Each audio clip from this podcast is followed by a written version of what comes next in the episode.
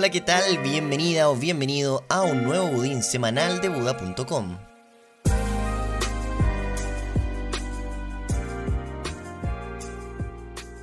Hoy en las noticias te contamos que tras años de criticar a Bitcoin, ahora JP Morgan ofrece a sus clientes la compra-venta de esta criptomoneda. Una encuesta asegura que el 71% de los inversionistas institucionales planean comprar bitcoins. El presidente argentino apoyaría la discusión sobre bitcoin en el país y muchas otras noticias.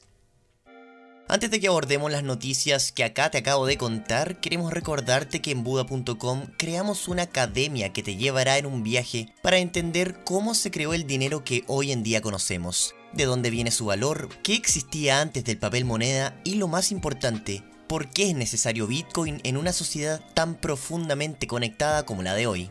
¿Te has preguntado qué problemas viene a resolver Bitcoin o por qué es necesario si ya tenemos un sistema que funciona?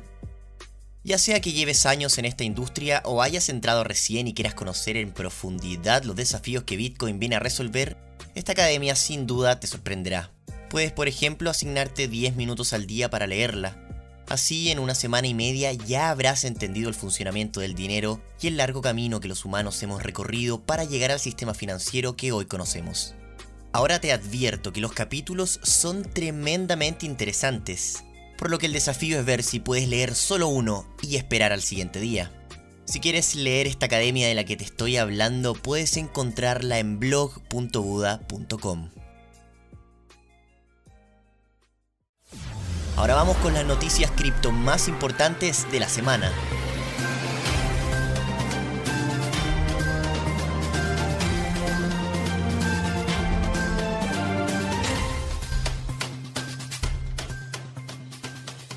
JP Morgan ofrece a sus clientes compra-venta de criptomonedas.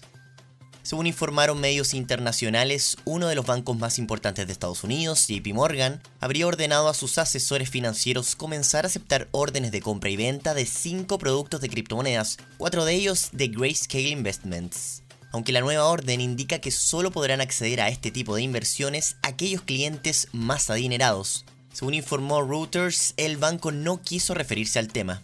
Recordemos eso sí que en 2017 y con un precio de Bitcoin en 3.900 dólares, Jamie Dimon, CEO de JP Morgan, llamó a Bitcoin un fraude. Al parecer el crecimiento de 727% que ha tenido el precio de la criptomoneda más grande del mercado desde esa fecha lo llevó a cambiar su forma de pensar.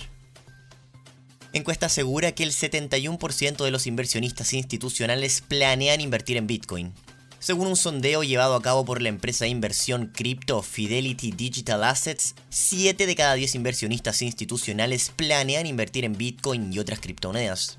De las 1.100 instituciones encuestadas, 990 dicen que lo harán dentro de los próximos 5 años. El reporte también muestra que un 52% de los inversionistas europeos ya tienen inversiones en criptomonedas, cifra que en Estados Unidos se reduce a un tercio. El presidente de Fidelity Top Jessop aseguró que el creciente interés y adopción que estamos viendo es un reflejo del aumento en la sofisticación e institucionalización del ecosistema de criptomonedas. Alberto Fernández apoyaría discusión sobre la ley que involucra a Bitcoin en Argentina. Tras una reunión con el presidente argentino, el diputado José Luis Ramón, quien presentó el proyecto sobre Bitcoin, aseguró que el hombre, refiriéndose a Alberto Fernández, entiende la idea y eso es bueno, porque significa que está pensando que hay un mundo que va hacia adelante y que está ocurriendo. Entonces va a permitir que podamos discutir estas cosas.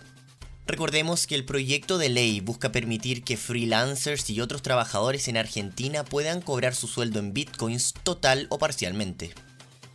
Y el número de inversionistas de Bitcoin en Estados Unidos se ha triplicado desde 2018. Según un reporte, la cantidad de inversionistas que tienen bitcoins en Estados Unidos alcanzó el 6%, cifra tres veces mayor a 2018. Además, el estudio asegura que en inversionistas menores de 50 años la cifra pasó de un 3% en 2018 a un 13% este año.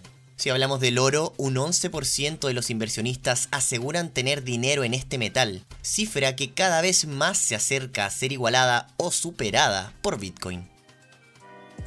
Muy bien, y eso sería todo por hoy. Espero realmente que hayas aprendido algo nuevo en este budín semanal y nos vemos para la próxima.